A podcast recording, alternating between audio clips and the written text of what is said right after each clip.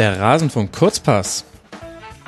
Was ist los in den europäischen Ligen? Vor einigen Wochen haben wir zuletzt auf die Premier League geblickt. Das wollen wir heute wieder tun und ein bisschen Champions League vielleicht auch, zusammen mit Fußballautorenlegende Raphael Honigstein.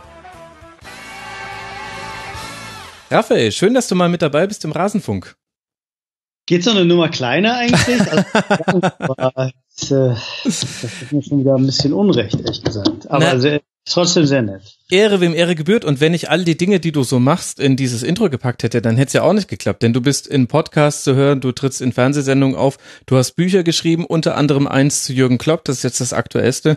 Deswegen dachte ich, Fußballautorenlegende fasst das doch ganz gut zusammen. Äh, also nochmal danke, aber ich glaube, das Okay, also wir können noch ein bescheiden dazu addieren zu deinen Eigenschaften, aber wir wollen ja gar nicht über dich sprechen, sondern über den englischen Fußball. Und jetzt hat aber die Aktualität dafür gesorgt, dass es sich nicht nur auf die Premier League beschränkt. Es gab ein Champions League Viertelfinal Finale zwischen Liverpool und Manchester City. Mit 3 zu 0 ging das für Liverpool aus. Und ich hatte den Eindruck, das war so eins der klassischsten Klopp-Spiele aller Zeiten. Würdest du mir da zustimmen? Absolut. Ähm, das kam auch nicht so 100% überraschend, weil er im Vorfeld ja richtig dafür plädiert hat, das Publikum zu aktivieren und alles daran zu setzen, ähm, gegen den spielerisch sicherlich stärkeren Gegner, ähm, wie man so schön sagt, alles rauszuhauen. ja. äh, äh, Duktus. Und das funktionierte halt zumindest eine Hälfte lang ähm, einfach fantastisch mit einer unheimlichen Schärfe, mit einer großartigen Effizienz im Strafraum, ähm, mit all diesen ähm, Doppelungen und Verdreifachungen, die man auch in den besten Dortmund-Jahren erlebt hatte, wo auf jeden Fall die Gegenspieler auch immer irgendwie umzingelt äh, waren. Und äh, dazu noch die Kulisse. Also es war, es war ein bewegendes, bewegendes Erlebnis äh, mit einem wirklich fantastischen Resultat. Es Aus kann, Ja, das ist ja klar, genau, dass das jetzt aus Liverpooler Sicht ausgesprochen ist. Das kommt einem als deutscher Fußballbeobachter auch gar nicht so unbekannt vor, denn genau das haben wir bei den Duellen von Dortmund gegen Bayern oder zum Beispiel auch Dortmund gegen Real Madrid, hat man das häufiger gesehen, dass das Klopp-Mannschaften einfach können.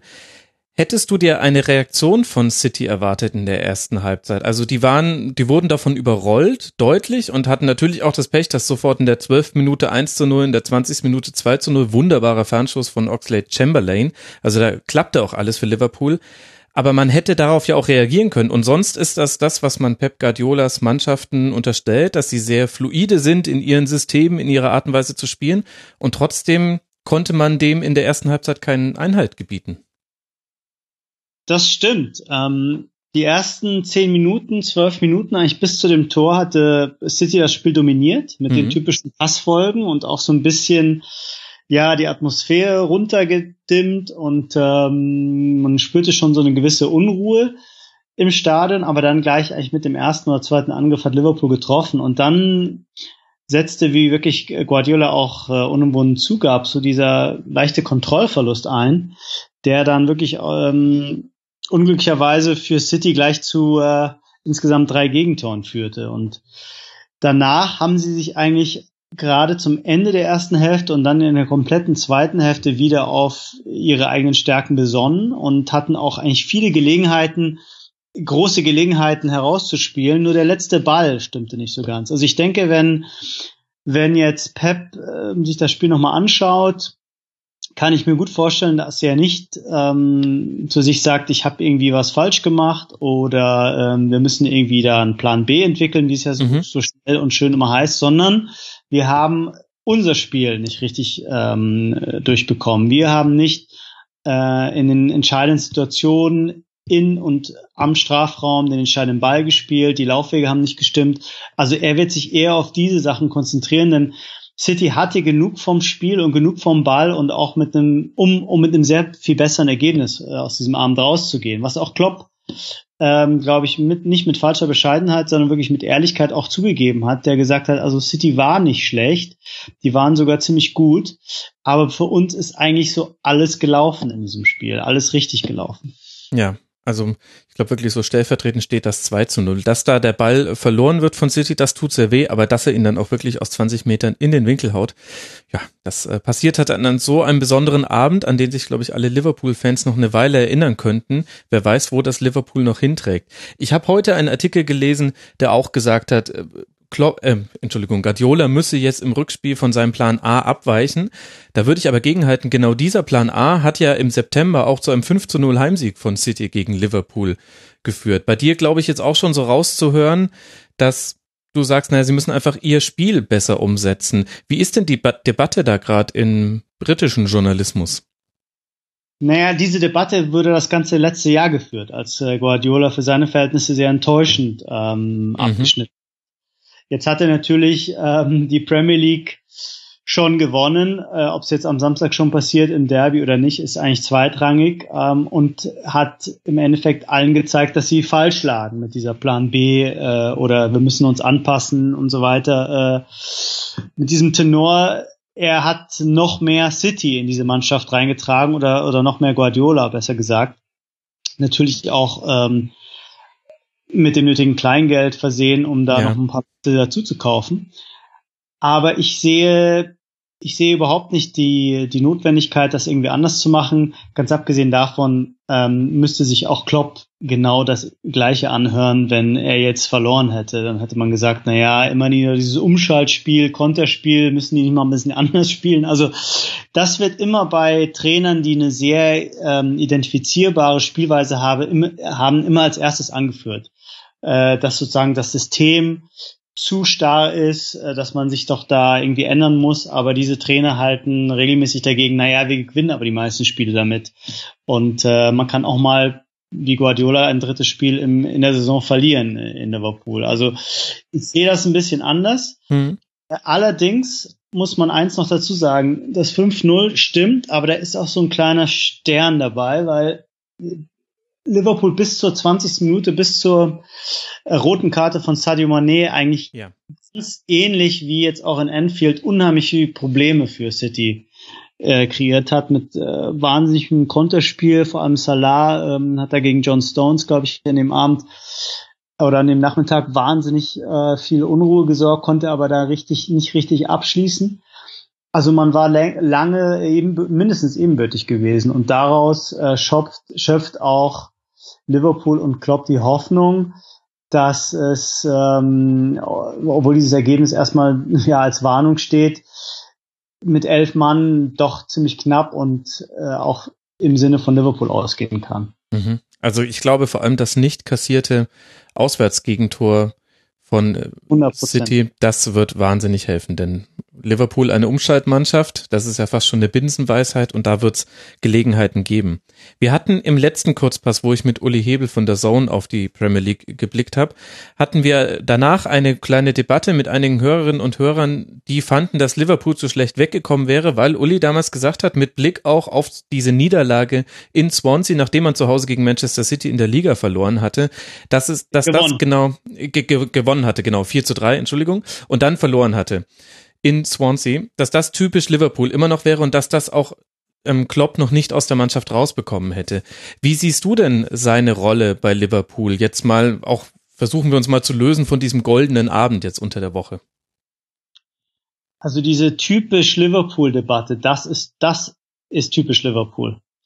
Also, okay. Also diese Idee, dass ein verlorenes Spiel in, ich glaube, fünf Monaten äh, jetzt sozusagen zeigt, dass alles wieder äh, eigentlich gar nicht so gut ist. Mhm. Ähm, man kann der Mannschaft einiges vorwerfen und sie steckt sicher noch in der Entwicklung und äh, muss sich auch im Ballbesitzspiel, was besser geworden ist, immer noch weiter verbessern. Aber dass äh, gerade viele so Swansea-Spiele dieses Jahr dabei gewesen wären, das kann man eben nicht sagen. Also Swansea sticht deswegen heraus, weil es die Ausnahme war, äh, zusammen mit dem West Brom äh, Pokal aus, was sehr peinlich war natürlich. Mhm. Ansonsten hat Liverpool diese kleineren Spiele, mit denen man ganz große Probleme noch hatte in der letzten Saison, alle mehr oder weniger souverän gewonnen und hat eher in den äh, Spitzenduellen Probleme gehabt. Also äh, ich sehe das ein bisschen anders. Ich sehe, dass die Mannschaft Fortschritte macht und ja, äh, unheimlich aus dem herausholt, was sie eigentlich hat. Und das ist gar nicht so wahnsinnig viel. Wenn man sich zum Beispiel das Mittelfeld mal anschaut, das sind alles ganz brave, ähm, aufopferungsvoll kämpfende äh, Leute. Aber ähm, so richtige Spielkultur ist da seit dem Weggang von äh, Philipp Coutinho eigentlich nicht vorhanden. Und die Abwehr ist jetzt vielleicht nicht so schlecht wie ihr Ruf, aber auch nicht so wahnsinnig äh, prominent besetzt, dass man irgendwie vorstellen könnte, dass sie die Champions League gewinnt. Aber das kann passieren, weil sie eben im Kollektiv so wahnsinnig viel erreichen. Und da sind wir natürlich wieder sofort bei Dortmund. Mhm. Man ähm, auch erst hinterher eigentlich gesehen hat, dass diese Spieler vielleicht einzeln gar nicht so gut waren, äh, weil sie anderswo viel weniger funktioniert haben. Ja, sehr interessanter Punkt. Wenn man sich das Restprogramm von Liverpool anguckt, dann sieht das jetzt noch mit der kleinen Klammer, dass wir nicht wissen, wie weit es in der Champions League noch gehen könnte, sieht das alles ganz machbar aus. In der Liga liegt man zwei Punkte hinter Tabellenplatz zwei mit Manchester und dass äh, City weg ist, also hinter United liegt man natürlich, das ist ja schon völlig klar. Es gibt im Grunde drei Mannschaften, die sich um diesen zweiten Tabellenplatz ein äh, Triell liefern. Okay, da habe ich mich jetzt äh, vermoderiert. United, Liverpool und die Spurs. Würdest du der These zustimmen, dass es vor allem Liverpool und den Spurs auch richtig etwas bedeuten würde, auf diesem zweiten Platz zu landen? Und bei United ist es dann eher so zähneknirschend, dass ausgerechnet auch noch der Stadtrivale die Liga so dominiert. Ja, also für Liverpool würde es natürlich einfach hm, dieses, dieses Momentum ein bisschen weiter befeuern und diese Idee, dass man einfach näher kommt. Mhm. Man ist, glaube ich, seit den Benitez-Tagen nicht mehr Zweiter geworden. Doch, Entschuldige, vielleicht unter Rogers in dem einen Jahr, genau. Das war natürlich ein großer Ausreißer nach oben. Und ansonsten war man sehr froh, wenn man Vierter wurde in den letzten Jahren. Und wenn man die Saison stark beenden könnte und natürlich vielleicht auch in der Champions League noch ein bisschen was macht, dann wächst einfach mit jedem Erfolg, mit jedem kleinen Schritt nach vorne, wächst einfach der Glaube an dieses Projekt. Ja. Und das ist zwischendurch auch mal ein bisschen gewackelt, so nicht im Verein, auch nicht in der Mannschaft, aber so in der Außenwahrnehmung, weil man das Gefühl hatte, das ging eigentlich nicht schnell genug und äh, warum ist er nach zwei Jahren immer noch irgendwie nur Vierter oder Fünfter? Also das würde schon ein bisschen was was bringen. Und bei den Spurs, naja, sie wurden jetzt schon paar Mal relativ knapp hinter den äh, hinter den Meistern Zweiter bzw. Dritter und das hat eigentlich gar nicht so viel jetzt bewirkt. Wichtig ist natürlich für die, dass sie wieder in die Champions League kommen im neuen Stadion und äh, diesen wirklich unheimlichen Aufschwung unter Pochettino weiter unterstreichen. Ja.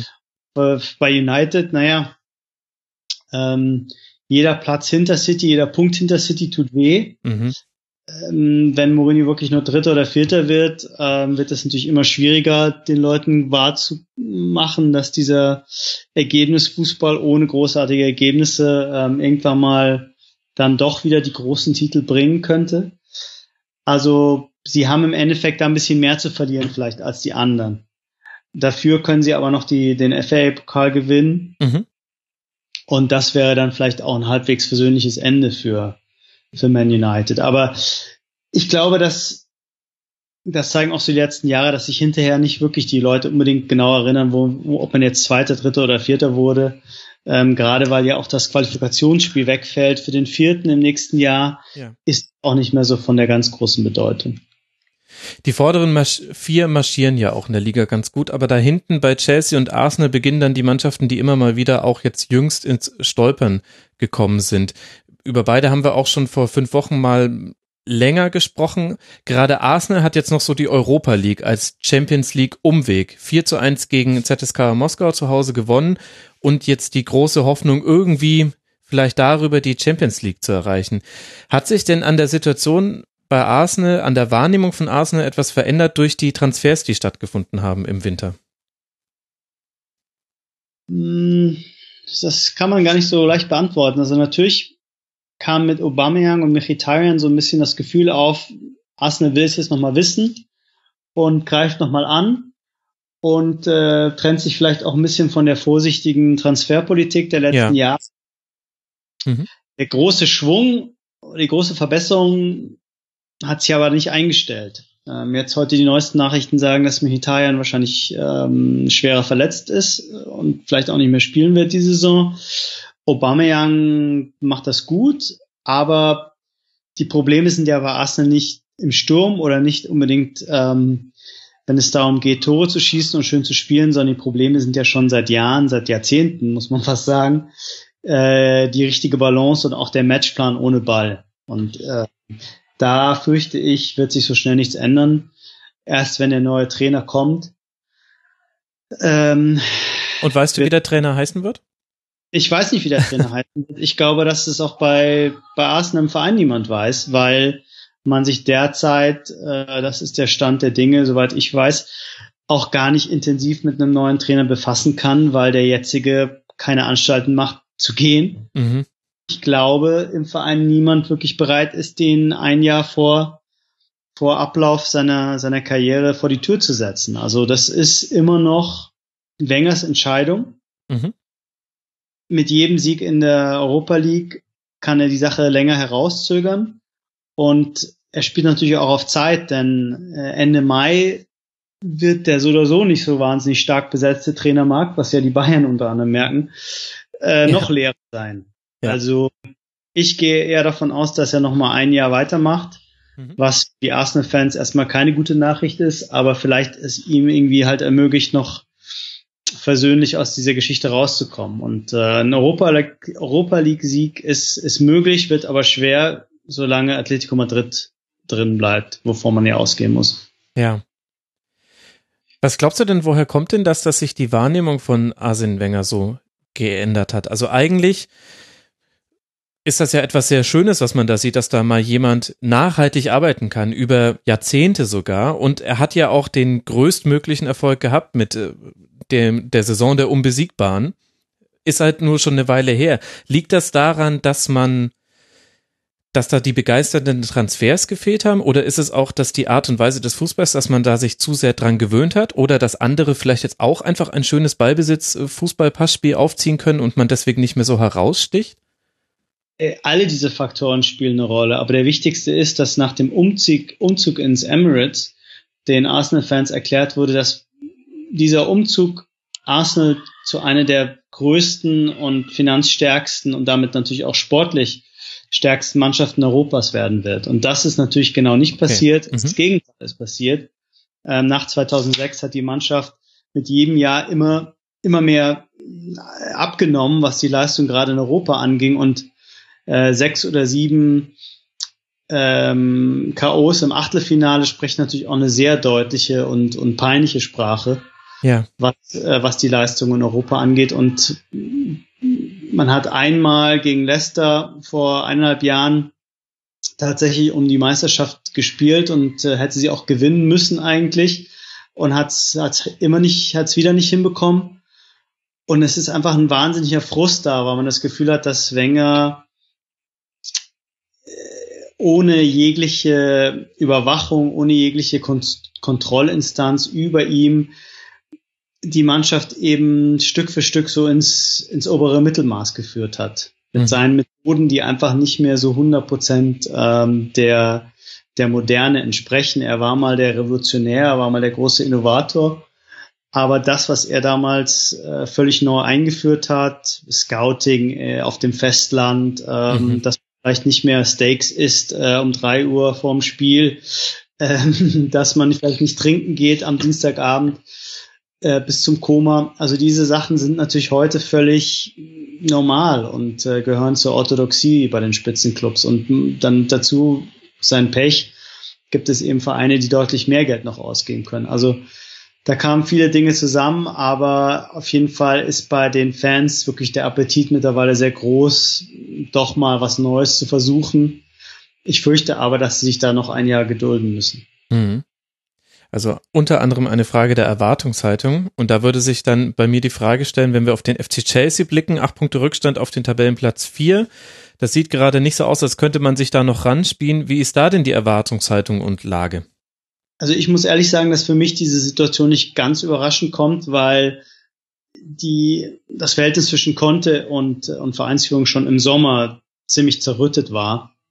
Er war schon drauf und dran, alles hinzuschmeißen ähm, Chelsea hörte sich damals schon unter anderem bei Thomas Tuchel um, ob man da nicht irgendwie mhm. was machen könnte, falls Conte tatsächlich äh, im Juli von der Fahne geht. Ähm, man hat ihm dann, ich weiß gar nicht, ob das in Deutschland so angekommen ist, äh, einen neuen Vertrag gegeben, der aber nicht verlängert wurde. Also äh, auch sehr ungewöhnlich, jemanden sozusagen einfach nur mit mehr Geld zufriedenzustellen, ihm aber nicht das Vertrauen auszusprechen, noch länger da zu bleiben. Ja. Also, spätestens da war eigentlich klar, äh, die Sache geht nicht gut aus. Und er würde halt argumentieren, dass, dass die Vereinsführung ihn, was die mh, hm, Transferpolitik angeht, im Stich gelassen hat, die Mannschaft nicht so ausgerichtet hat, dass sie Champions League und Premier League spielen kann mit der gleichen Wucht, mit der gleichen ähm, Qualität, die sie im Jahr davor in, nur in der Liga beweisen mussten, weil sie ja Chelsea überhaupt nicht international dabei war. Ja.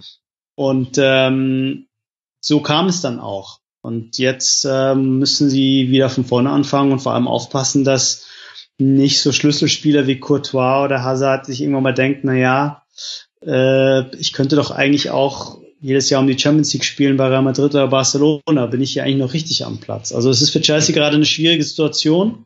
Mhm. Und der nächste Trainer muss auch wirklich funktionieren, was schon aus den angesprochenen Gründen gar nicht so leicht ist, äh, weil ja der Markt nicht so viel hergibt. Und du kannst uns jetzt auch wahrscheinlich nicht exklusiv äh, rauslassen, wer da jetzt der neue Trainer wird. Nee, ich weiß es wirklich nicht. Ich weiß, dass, ähm, dass Leonardo Jardim wohl in der Verlosung ist. Äh, man wird sich sicher auch mal um Max Allegri kümmern. Das gibt's verschiedene Vereine, die, die glaube ich, ähm, ihn gerne verpflichten würden. Thomas Tuchel war auch ähm, im Sommer und vielleicht auch nochmal danach äh, ein Thema mhm. für eine Nachfolge, aber nach meinen Kenntnissen geht er zu PSG. Also da bleiben dann wirklich nicht mehr so wahnsinnig viele übrig. Das ist ähm, echt ein bisschen schwierig. Diego Simeone war auch mal ein großes Thema, aber da heißt es zuletzt, dass er, hieß es zuletzt, dass er noch bleiben wird bei Atletico. Also Chelsea tut sich da schwer, weil Chelsea natürlich auch äh, mit diesem Art institutionalisierten Chaos immer sehr stark von den Trainern lebt. Also es ist eine ganz große Fluktuation aber mh, mm, die Trainer haben oft die Qualität, dass sie zumindest über ein oder eineinhalb Jahre dann eben auch liefern. Und dann kommt der nächste. Also es ist so ein bisschen so das, das alte Bayern-System. Mhm. Äh, wenn nicht sofort Erster wird, wird er halt ausgetauscht.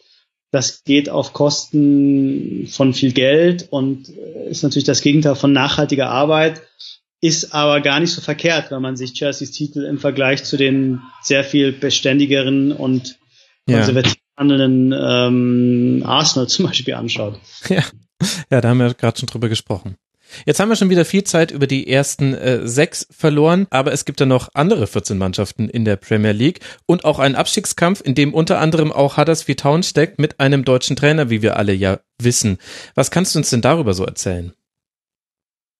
Ja, also Huddersfield hat auf jeden Fall schon jetzt mehr erreicht, als sie ihnen vielen zugetraut haben. Sie sind nämlich noch in der Verlosung, ein paar Wochen vor Ende. Ähm, viele, glaube ich, gingen davon aus, dass sie so das Tasmania Berlin der, der Premier League werden hm. würden, aber das äh, ist gar nicht so. Auch Brighton als Aufsteiger hat sich ja äh, ganz hervorragend geschlagen bisher. Mhm. Und ähm, es sind eher so ja, unerwartete Teams drin, wie Crystal Palace und West Brom und eine Zeit lang auch West Ham. Der Abstiegskampf ist natürlich schon interessant. Ich muss jetzt aber zugestehen, dass ich ähm, allein schon aufgrund technischer Gründe fast nur die besseren äh, Mannschaften anschaue, denn das wissen vielleicht auch nicht immer alle Zuhörer. In England sieht man sehr wenig von der Premier League. Ähm, es kommen nämlich nur, anders als in Deutschland, nur drei bis vier Spiele live am Wochenende. Äh, was den angenehmen Nebeneffekt hat, dass man äh, die nicht so guten Mannschaften dann auch nicht so oft sieht. Vielleicht eines der Geheimnisse auch der großen Strahlkraft ist der Premier League, weil diese Spiele dann ja zumindest live-technisch unter Ausschluss der Öffentlichkeit stattfinden. Das heißt, Deswegen als Fan von, ja. von Southampton oder Stoke City kann ich meine Mannschaft gar nicht an jedem Spieltag sehen, wenn ich nicht vor Ort im Stadion bin. Korrekt. Also als gerade Southampton, West Ham siehst du, glaube ich, vielleicht deine Mannschaft, äh, ich würde mal schätzen, zehn bis zwölf Mal im Jahr live.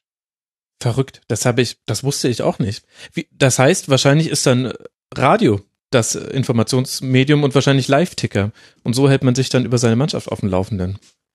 Ja, oder ähm, du suchst dir halt irgendwelche illegalen Streams. Das ist auch eine Möglichkeit. So, ja, gut, klar. Lang, Stimmt. Lang waren so äh, griechische hm, Satellitenabos sehr beliebt, denn die haben äh, ähnlich wie The Zone oder ähnlich auch wie NBC in Amerika nämlich alles gezeigt. Aber innerhalb Europas ähm, hat äh, die Premier League das jetzt auch so gemacht, dass hatte mir, hat man ja schon vor paar Jahren bei Sky in Deutschland auch erlebt, dass immer weniger Spiele eigentlich gezeigt wurden. Also dass dann teilweise nur noch ein bis zwei Spiele live kamen. Auch aus dem Grund, um dann eben die, die Premier League vor Ort weiter zu schützen mit ihren doch relativ spartanischen ähm, ja, Angebot. Aber deswegen muss ich sagen, dass ich diese Mittelklasse-Mannschaften gar nicht so oft zu Gesicht bekomme. Ich finde Newcastle immer ganz schön, mhm. gerade wenn die zu Hause spielen, weil es halt so eine, ja, so eine traditionelle Wucht noch entfach, erfach, äh, entfacht und ähm, immer so ein bisschen Stimmung und äh, ja, diese Mischung, Mischung aus Größenwahn äh, und und Humor und Selbstironie da mitschwingt äh, bei den Jordis. Ansonsten hast du natürlich einfach mit sechs Mannschaften weitaus mehr gute Mannschaften als irgendwo sonst. Also das ist tatsächlich ja. in diesem Jahr, nicht nur in diesem Jahr, aber in diesem Jahr vielleicht besonders einfach ausgeprägt, dass es eben dann jede Woche auch eine Art von Spitzenspiel gibt, das sich wirklich lohnt zu schauen. Äh, wenn ich dann überlege, jetzt am Montag ähm, gibt's Leipzig gegen Leverkusen, Leverkusen. Mhm. Vierter gegen Fünfter. Das wird bestimmt gar nicht schlecht, das Spiel. Aber es hat natürlich nicht diesen Glanz und nicht dieses, ja, diese, diesen Glamour, diesen, dieses absolute Muss, ich muss das anschauen, ähm, Gefühl, dass die dementsprechende Partie jetzt in der Premier League hätte, wenn mhm. Zu überlegen, Vierter, das ist äh, die Spurs gegen Chelsea wäre das. das Spurs gegen Chelsea, genau. Also mhm. das hat noch ein bisschen was anderes. Aber wie macht man denn das dann eigentlich vor Ort, dass man sich über andere Mannschaften kundig macht?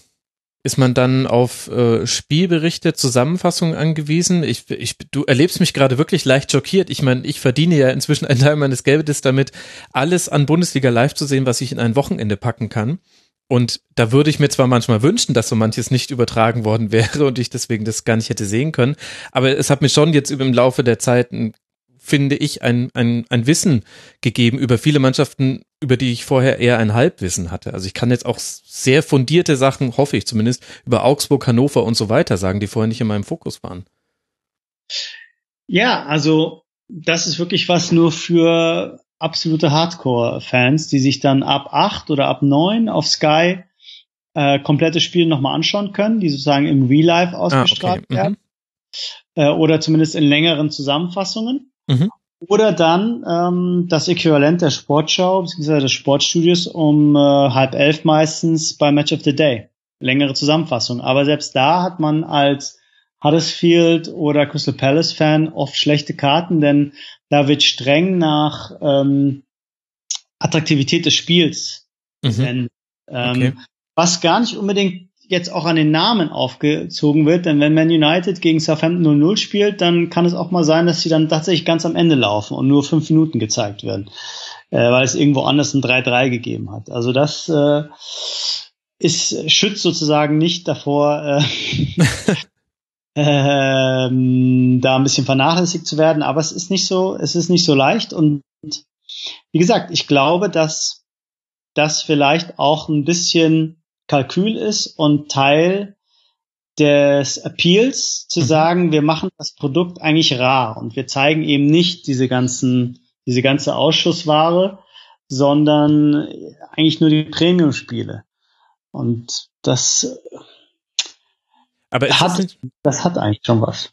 Ja, das, ich glaube, aus Konsumentensicht kann ich das sehr gut nachvollziehen, aber das ist ja dann wahnsinnig schwierig. Wir haben jetzt zum Beispiel gerade eine Saison, wo alle drei Aussteiger aktuell Stand 31. Spieltag, 32. Spieltag, je nachdem, welchen man da heranziehen will, nicht auf einem Abstiegsplatz stehen. Und dann ist es für die doch wahnsinnig schwierig, daraus einen positiven Bass zu erzeugen, der sich bei ihnen dann auch monetär widerschlägt. Also man will ja Tickets verkaufen, Merchandise-Artikel und so weiter. Das ist ja schon neben dem ganzen TV-Geld auch noch eine Einnahmequelle in der Premier League. Und das ist ja dann kaum zu schaffen, wenn man dann trotzdem nur gezeigt wird, wenn man mal entweder ein Highlight-Spiel hatte, wo man 4-4 gespielt hat, oder halt gegen einen der großen Sechs antritt, gegen die man ja aber meistens verliert. Ja, das ist einer der Faktoren, warum die Merchandising und Sponsorenrechte einfach nicht so ähm, nicht so relevant sind hm. im Vergleich zu dem, was in der Bundesliga umgesetzt wird. Aber das die Bundesliga zahlt natürlich ähm, da den Preis wiederum dafür, weil die, dass die Fernsehrechte, gut, jetzt in den, in den letzten Jahren hat man sehr viel äh, Zuwachs ähm, verzeichnen können, aber jahrelang war natürlich der Wert der Fernsehrechte dadurch gedeckelt, dass ganz viel Free, äh, Free-to-Air Bundesliga lief, zu äh, fast zu fast schon zu Kickoff-Zeiten, also kurz nach nach Ende der nach Ende der Spiele. Das kam dann über die Sponsorengelder wieder rein. In der in der Premier League ist das System einfach mal Fernsehrechte ist Nummer eins Mhm.